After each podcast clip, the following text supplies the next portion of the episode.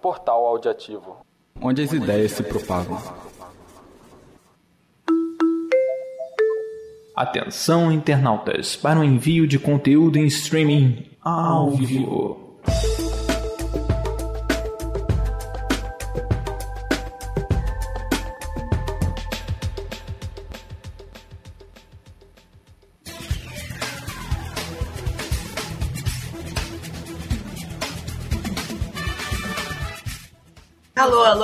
Bom dia você, sintonizado aqui na Audioativo. Eu sou Beatriz Assis, hoje é quinta-feira, precisamente às 10 e 11 da manhã, e nós estamos aqui ao vivo para mais um giro de notícias. Quem divide a bancada comigo hoje é a Alessandra Holanda. Bom dia, Alessandra. Bom dia, Bia, e bom dia aos nossos ouvintes que sempre nos acompanham aqui no Giro de Notícias. É isso mesmo, estamos aqui novamente para girar muita informação. Bom, Hoje é dia 6 de abril de 2023. Faltam exatamente 270 dias para terminar o ano e há três dias começamos o período na UFRJ. Vamos aqui falar um pouco sobre as datas comemorativas de hoje.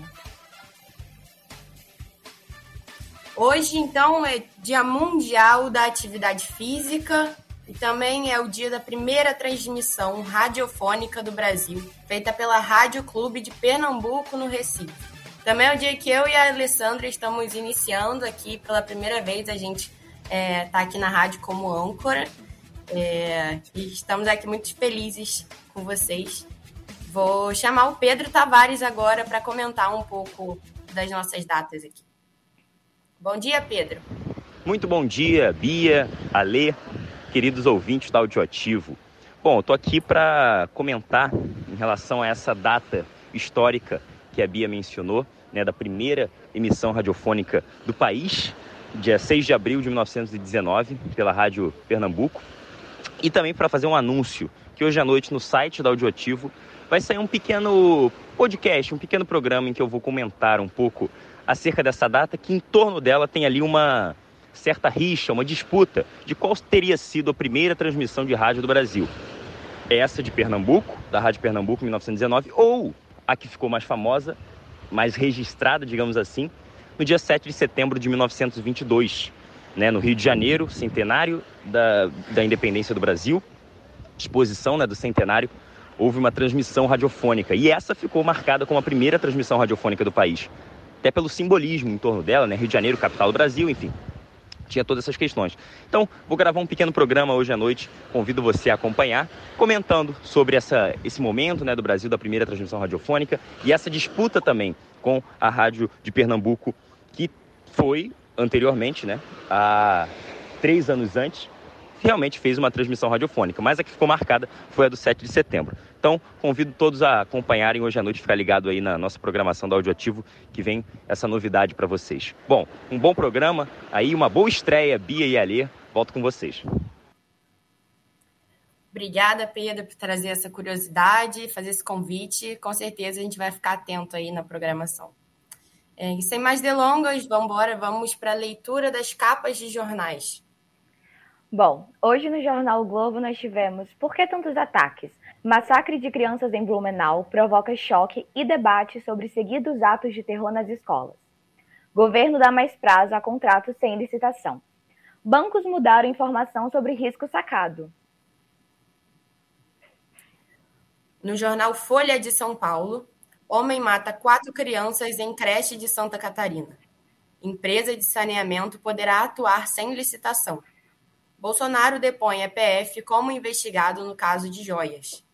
Regra fiscal garante freio na dívida, mas não, não na queda de juros, diz Campo Neto. Então, agora com o nosso giro de repórteres.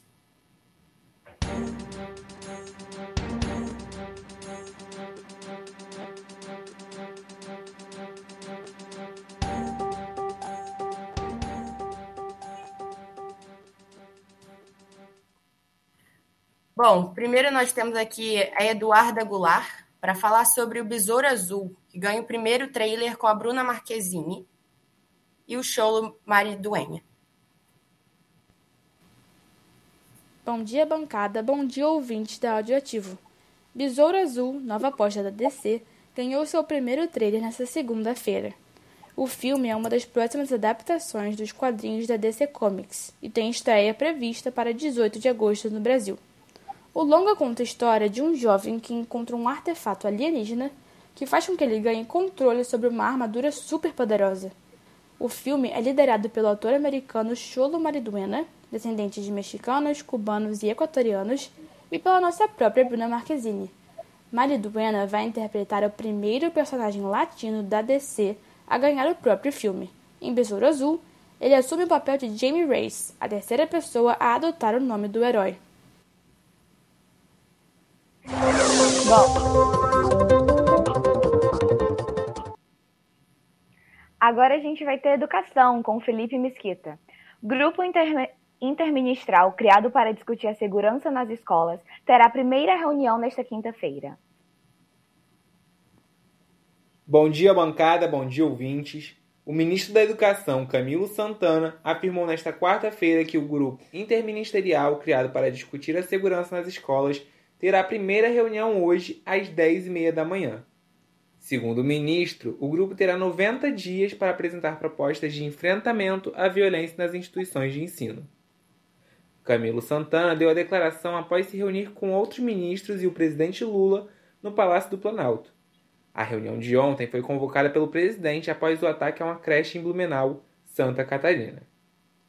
Farão parte do grupo de trabalho representantes dos Ministérios da Educação, da Justiça, dos Direitos Humanos e da Secretaria-Geral da Presidência. Volto com vocês. Obrigada, Felipe. Agora são exatamente 10 e 17. Bom, hora agora é hora de saber o que é notícia nos Três Poderes com Giovana Machado. Política, os três poderes no seu rádio. Bom dia, bancada, bom dia, ouvintes. Presidente Lula amplia a lista de autoridades convidadas para a viagem à China, programada para a próxima semana. A primeira relação foi realizada antes do presidente adiar a viagem devido a uma pneumonia e continha 27 deputados e senadores. Agora, a nova relação soma 39 congressistas, incluindo, por exemplo, o deputado federal Kleber Verde, do Republicanos, partido que apoiou a reeleição de Jair Bolsonaro em 2022. Também foram convidados para a viagem ao país asiático parlamentares do PP, Podemos, PSDB e Patriota, que não apoiaram Lula na última eleição presidencial. A previsão é de que a comitiva brasileira embarque na próxima terça-feira e que o encontro com o presidente chinês Xi Jinping seja promovida no dia 14 de abril. O grupo deve deixar o país dia 15 de abril. Obrigada, Giovana. Agora são 10 e 18. Hora de saber como fica o tempo no Rio de Janeiro. Previsão do tempo.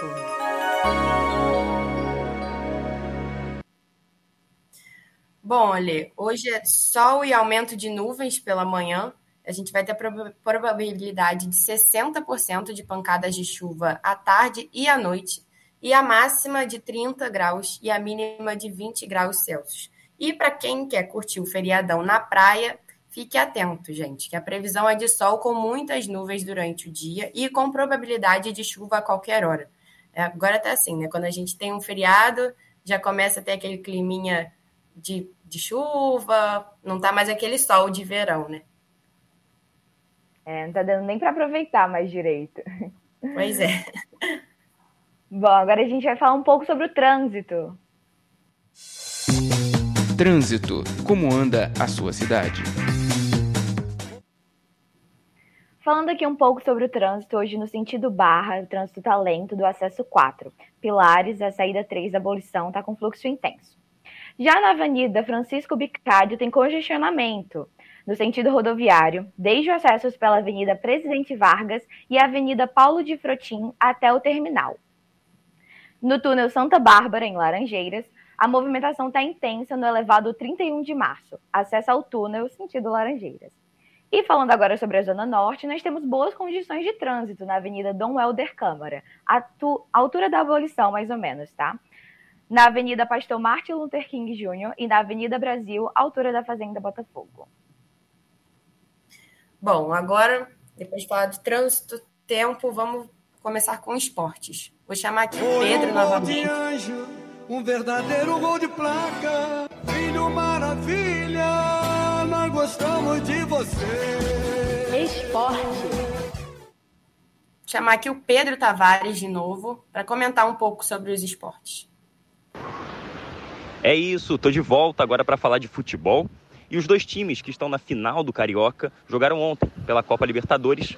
O que se deu melhor no jogo de ida do Carioca não se deu tão bem ontem. O Flamengo enfrentou o Alcas, jogo na altitude, né? Acabou perdendo por 2 a 1 Começou ganhando. Golaço do Matheus França, passou ali por todo mundo, chegou na área, conseguiu fazer o gol do Flamengo no primeiro tempo. O Flamengo teve um bom primeiro tempo, mas no segundo tempo caiu muito de rendimento. E mais uma escalação polêmica do treinador português Vitor Pereira.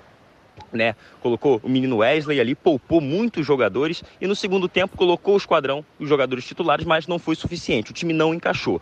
Mais uma vez, cornetando aí no, a torcida do Flamengo no ouvido do Vitor Pereira em relação à escalação de três zagueiros, enfim, algumas polêmicas também que não deram tão certo, principalmente no segundo tempo. O Flamengo tomou a virada, perdeu por 2 a 1 do Alcas. Um pouco depois, esse jogo foi às 7, né, às 9h30, o Fluminense entrou em campo aí com estreia do lateral Marcelo. Começou perdendo o Fluminense, foi o contrário do Flamengo, nem virou o jogo. No segundo gol, né, o 2 a 1 do gol de cano, né? A jogada começou com um passe primoroso do lateral Marcelo de três dedos ali, encaixando o Arias perto da área que tocou no meio. Um gol típico do Fluminense, né? Jogada pela ponta no Arias, tocou no meio, Cano completou para o gol. Fluminense venceu seu, seu jogo por 3 a 1 Agora esses dois times têm aí foco total no domingo. O Flamengo venceu o primeiro jogo por 2 a 0 tem uma excelente vantagem, mas nada garantido. E a Audioativo estará lá no Maracanã. Eu e o professor Gabriel Colares estaremos lá para acompanhar Flamengo e Fluminense, jogo de volta do Campeonato Carioca. Volto com vocês. Bia Lê. Obrigada, Pedro. Obrigada pela volta aí. Trouxe mais informações bem importantes sobre futebol carioca. Todo mundo estava nervoso ontem.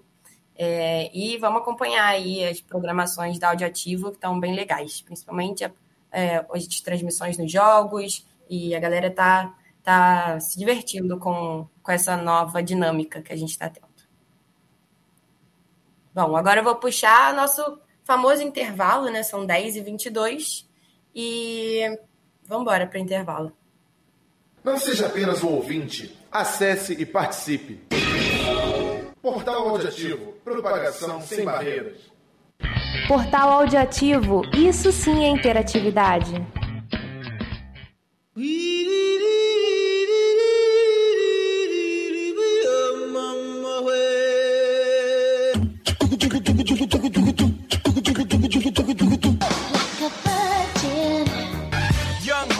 know when the flow is loco. Young B and the ROC.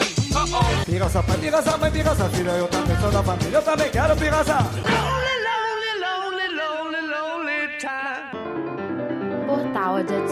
Onde as ideias se propagam. Voltamos do nosso intervalo para dar continuidade à nossa programação. Agora são 10h23 e nós vamos falar um pouco sobre a UFRJ. Universidade Fique por dentro de tudo que acontece no seu campus. Bom, na última segunda-feira, dia 3, começou o processo de inscrição para o edital de auxílios da UFRJ. As inscrições vão até o dia 14 de abril, então fiquem atentos, porque geralmente não há prorrogação do prazo. E elas podem ser realizadas através do site da Pró-Reitoria de Políticas Estudantis. Com 2.110 vagas, os auxílios são divididos em 10 modalidades: alimentação, transporte intermunicipal, municipal 1 e municipal 2, educação infantil, material didático, moradia estudantil, pessoas com deficiência e inclusão digital. Esses são os tipos de auxílio disponibilizados pela UFRJ. E os auxílios serão destinados a alunos regularmente matriculados em curso de graduação presencial. O processo seletivo ocorrerá em duas etapas inscrição e o envio da documentação. Para ter acesso a mais informações, você pode acessar o edital disponível no site da própria Pró-Reitoria de Políticas Estudantis ou então no Instagram deles, que é PR7 UFRJ. Bom, obrigada, Lê. Vamos falar agora de, de coisa boa. Daqui a pouco é hora do almoço, é, jantar mais tarde. E eu vou trazer aqui nossa programação do bandejão.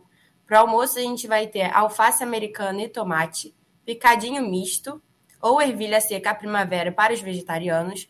Vamos ter batata doce rústica com tomilho de guarnição, arroz branco ou integral e feijão preto. Para sobremesa, a gente vai ter banana.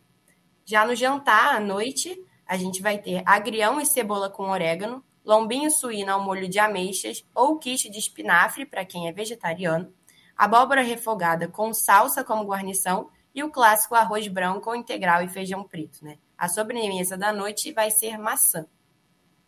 Hum, deu até fome, hein? Bom, pois agora é. são 10h25 e a gente vai falar um pouco de saúde. Saúde, na voz de quem cuida de você. Para falar de saúde, a gente trouxe aqui a Ana Lourdes. Bom dia, Ana Lourdes.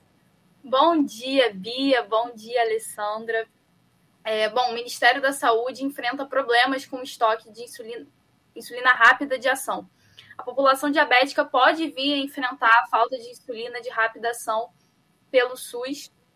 O Tribunal de Contas da União, TCU, constatou numa, numa auditoria que a previsão é que o estoque dure até o mês de abril. Então, a, a ausência ficaria aí até o mês de, é, a partir do mês de maio. Os diabéticos enfrentariam essa crise de estoque. Esse medicamento ele é utilizado principalmente no tratamento da diabetes tipo 1, que é, aquele, é aquela diabetes onde o corpo produz pouca é, insulina ou não produz insulina de fato.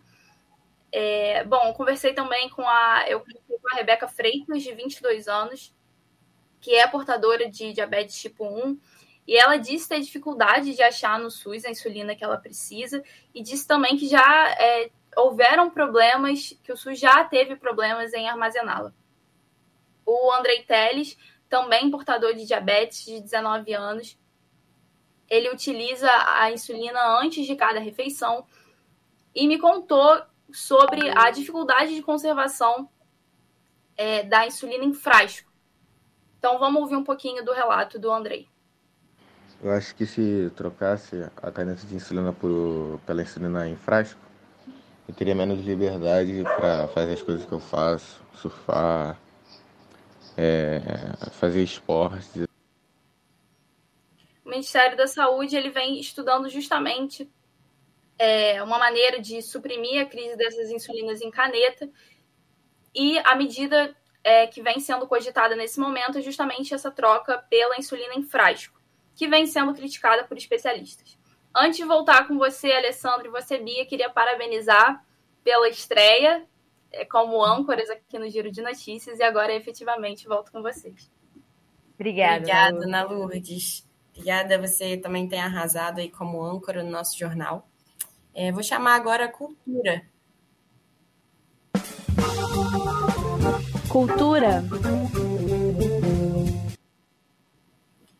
Então, trouxe aqui que o Town, que é um festival em São Paulo, ele anunciou nessa quinta-feira várias atrações nacionais. O festival, o festival vai contar com MC Ariel, Rian SP, Seu Jorge, Criolo, Planet Hemp e mais artistas nacionais.